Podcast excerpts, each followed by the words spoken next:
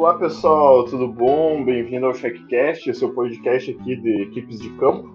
Hoje a gente vai falar de Field Service, né? Deixa eu me apresentar aqui, meu nome é André, sou head aqui de Inside Sales do Checkmob.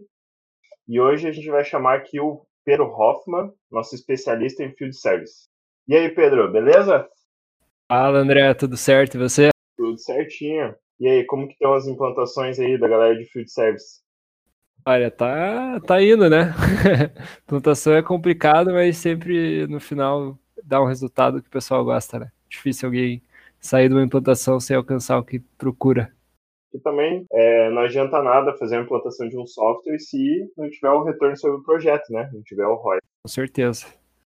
Inclusive, acho que o tema de hoje tem muito a ver com isso, né? O tema principal que é superando os obstáculos de field service né, mantendo a, a viabilidade econômica e financeira. Cara, eu queria que você comentasse aí pra gente como que tá o mercado de field service. Eu sei que você fez uma pesquisa aí, como que, que dados que você traz aí pra gente? Olha, André, o mercado de field services, na verdade, sempre existiu, sempre vai existir, né? É difícil a gente conseguir automatizar serviços de campo, seja instalação, manutenção, qualquer tipo de atividade que você precise de uma pessoa para receber, ser recebida por você e fazer alguma, alguma atividade fora de uma empresa, né? Até existem hoje em dia muitos equipamentos automatizados, né, que tentam reduzir a quantidade de pessoas, internet das coisas, enfim.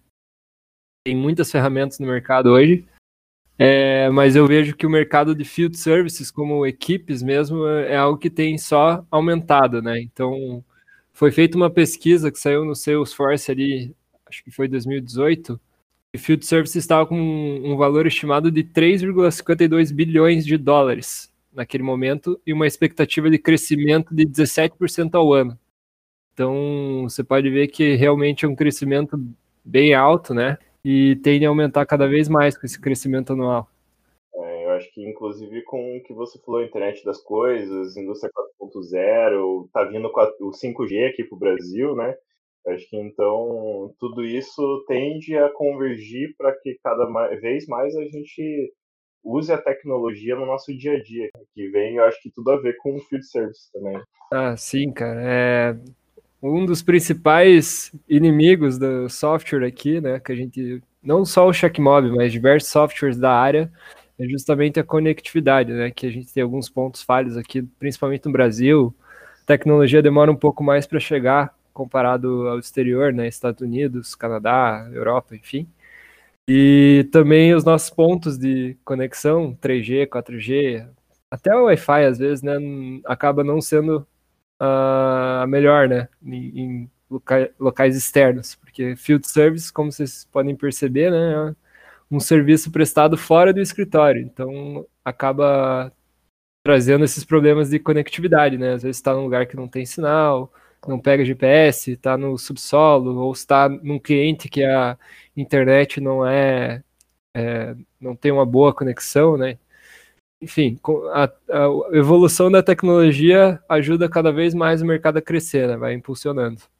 É, o que você falou de vender aqui para clientes de field service, Pô, a gente já tem bastante experiência com essa questão de, de tecnologia offline, online, né? Só eu tô há seis anos fazendo isso, vendo isso. E é até engraçado porque, é, cara, imagine seis anos atrás, né? Era, tipo, as empresas não queriam dar celular pro funcionário. Era uma coisa muito, como assim? Vou dar celular pro meu funcionário? Né? né? Uma coisa, tipo, do outro mundo, que hoje é muito comum. É, e, e, ainda aqueles celulares assim que de 512 de memória, processador limitado. Era visto como um custo, né? É, o 3G, o 3G não funcionava direito. Eu acho que até uma herança do, do próprio cheque móvel dessa época é assim, funcionar em qualquer tipo de aparelho e ainda ter o recurso offline, né? Porque nesse tempo não existia, ainda hoje não é uma internet tão boa hoje no Brasil, né? Mas naquela época, seis anos atrás, imagina, era pior ainda. Ah, sim. E a gente vai dando pesquisa de fora, né? Sempre pega umas referências boas. Gartner, que você deve conhecer, que é uma bela referência, né? De consultoria, uma empresa de consultoria lá. Ela bem especializada em serviços externos também. ela traz muita tecnologia que parece que é do futuro mesmo, mas está acontecendo, como wearables, né? Aqueles instrumentos que você veste, como óculos, é, enfim, aqueles óculos de VR, né, que chamam. Uhum. Cara, hoje em dia isso tudo está sendo usado aí para realização de serviço à distância. Então, tem casos que o prestador de serviço utiliza um óculos especial e consegue identificar as peças que precisam ser trocadas, onde que ele precisa trocar, como que ele precisa fazer.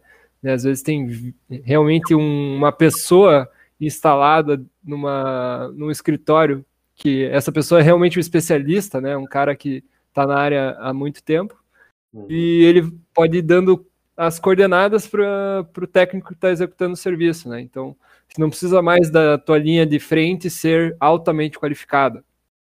Então, com esse tipo de software, você, software não, de tecnologia, você consegue é, espalhar o conhecimento dentro da sua própria empresa. Né? Você tem uma pessoa extremamente qualificada que consegue é, explicar para os técnicos, não vou dizer júnior, né, mas recém-chegados ali, né, no, que não são sêniores, digamos assim, para realizar um serviço com a ajuda de um técnico sênior, né, sem ter esse custo ali na, teu negócio. Cara. Eu não vejo a hora disso fazer parte do nosso cotidiano. Eu sou muito entusiasta de tecnologia. De mexer, fuçar. Eu não vejo a hora disso ser uma realidade. É, eu também. legal. E, e, até abordando sobre isso, sim, tipo, é, os, os desafios dos prestadores de serviços externos. Como que você enxerga isso? Olha, desafio tem muito, né? pessoal de field services ali realmente luta bastante.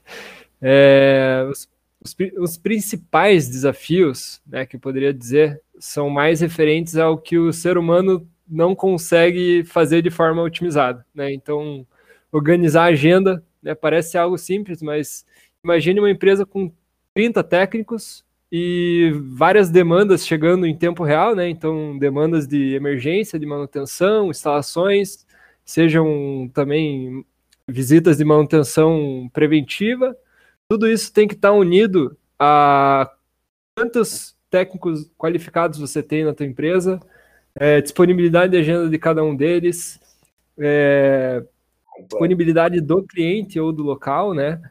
Fora diversos outros fatores para otimização de rota mesmo, né? Então, você visitar clientes mais próximos, você evitar trânsito. É um apanhado de coisas aí que podem ser reduzidas com o uso da tecnologia, né? Dificuldades que podem ser re reduzidas com o uso da tecnologia e que hoje em dia também a gente vê uma empresa que não, não tem pelo menos algo básico, né, para se utilizar, se fazer uma segmentação ali de, de, de clientes locais de visita ou um controle de visitas em si, acaba ficando para trás, né? Ficar só na planilha não dá hoje em dia com a competição que está. Pois é. Eu fico imaginando como as empresas vivem assim, tipo um sistema, pelo menos. Porque, assim, até trazendo até para nossa conversa, é, eu estava pesquisando aqui antes do nosso bate-papo. Dia 21 de fevereiro, o governo do Brasil. O governo, geralmente, assim, não é o ápice de tecnologia, não é o ápice de inovação. É, imagine, o próprio governo federal tem aqui, se você procurar no Google aí, cinco passos para a transformação digital. Cara, o governo do Brasil está tá preocupado com a transformação digital. E aí, imagina assim, se o governo que a gente tem como, como limitado e atrasado está preocupado com isso, né? Como que as empresas é, particulares, assim, digamos, né? ficam para trás, ainda não tem algo do tipo. É, e falando em governo, até a gente recebe muitos clientes que têm um contrato né, no, com o governo, então na licitação especifica que é necessário um software né, para você realizar algum tipo de serviço. Então, hoje em dia, a própria lei acaba exigindo que você tenha software, né? Tem pessoas que são muito resistentes, né? A gente vê, não quer, gosta do papel, gosta da, do Excel ali, consigo fazer, o custo é baixo, é, vai chegar uma hora que essas pessoas não vão ter mesmo onde ir, eles vão ter que adotar um software, senão eles vão simplesmente ficar muito atrás da concorrência, né? É, a diferença é que alguns veem isso antes do que outros, né? Tem que aproveitar o um momento. Que adotar um software, né? Você que esteja ouvindo aí o Checkmob, não é uma coisa assim, ah, eu sou uma multinacional, é uma empresa pequena, será que tem softwares no mercado? Nem, tipo, é lógico que a gente fala do Checkmob também, né? Mas não necessariamente que você é uma empresa menor, que tenha, sei lá, três técnicos, cinco técnicos, que a pessoa também não possa contratar, né? Tem softwares como o Checkmob que pagam por mês, por pessoa, então não é um custo alto. É uma implantação rápida, às vezes fácil, né? De você começar a utilizar a ferramenta. Uhum, sim, sim. É, não, não, realmente não tem por que você deixar de investir. Eu até, sei se você me permite aqui, eu fiz uma continha de padeiro para mostrar por que, que vale a pena você investir em tecnologia, tá? Manda bala. Então, é, imagine que empresas que não têm esse tipo de software, de alguma forma eles têm que passar isso, essa informação para um banco de dados, né? Seja por arquivo, por uma planilha, e para isso ele vai ter que organizar os dados que ele coletou, né? É, nesse tipo de, de organização que precisa ser feita, né? As pesquisas que a gente vem fazendo com clientes que vão adotar, né? Ou que é, buscam o checkmob, a gente vê que isso é feito quase diariamente, né? Quase que diariamente. Às vezes alguns pegam um dia do final de semana para fazer tudo que foi feito na semana. Enfim, é, dá para a gente usar como uma base de cálculo que durante 20 dias úteis ele gasta, sei lá, digamos que 30 minutos ali é, realizando esse tipo de, de relatório. Isso tá? conservador Vamos usar, minutos, né? Conservador, é. Vamos usar uma hora, né? Porque 30 minutos dá para você ligar e salvar o Excel ali, né? Uma hora, sendo mais racional. tá? 20 dias úteis, gastando uma hora por dia, pensando ali que o gasto médio do salário ali do funcionário é de 2.500 por mês, né? O, o salário do funcionário nessa dessa área. Cara, a gente chegaria num gasto médio por mês de R$ 312,50 por funcionário. Então, são 312 reais por funcionário. Cara, a quantidade de software que você consegue adotar com isso, uhum. é, não tenho nem o que falar, né? No máximo, quando você estiver contratando um software, você vai gastar um tempo durante a implantação, né? Não vou mentir, é, é algo que leva um tempo, exige uma, uma adaptação, né? Não é mágica também. Mas é um investimento que você, depois de no máximo seis meses ali de implantar um software, você vai estar sentindo a diferença, não só na qualidade do serviço, no controle, no, na gestão da informação, mas também no bolso, cara. É muito difícil você gastar mais do que R$ 312,50 por funcionário por mês com um software. Você deixando de adotar uma ferramenta por pensar no custo do software que você paga, você vê saindo da tua conta, você fica cego pro dinheiro que você perde no tempo perdido.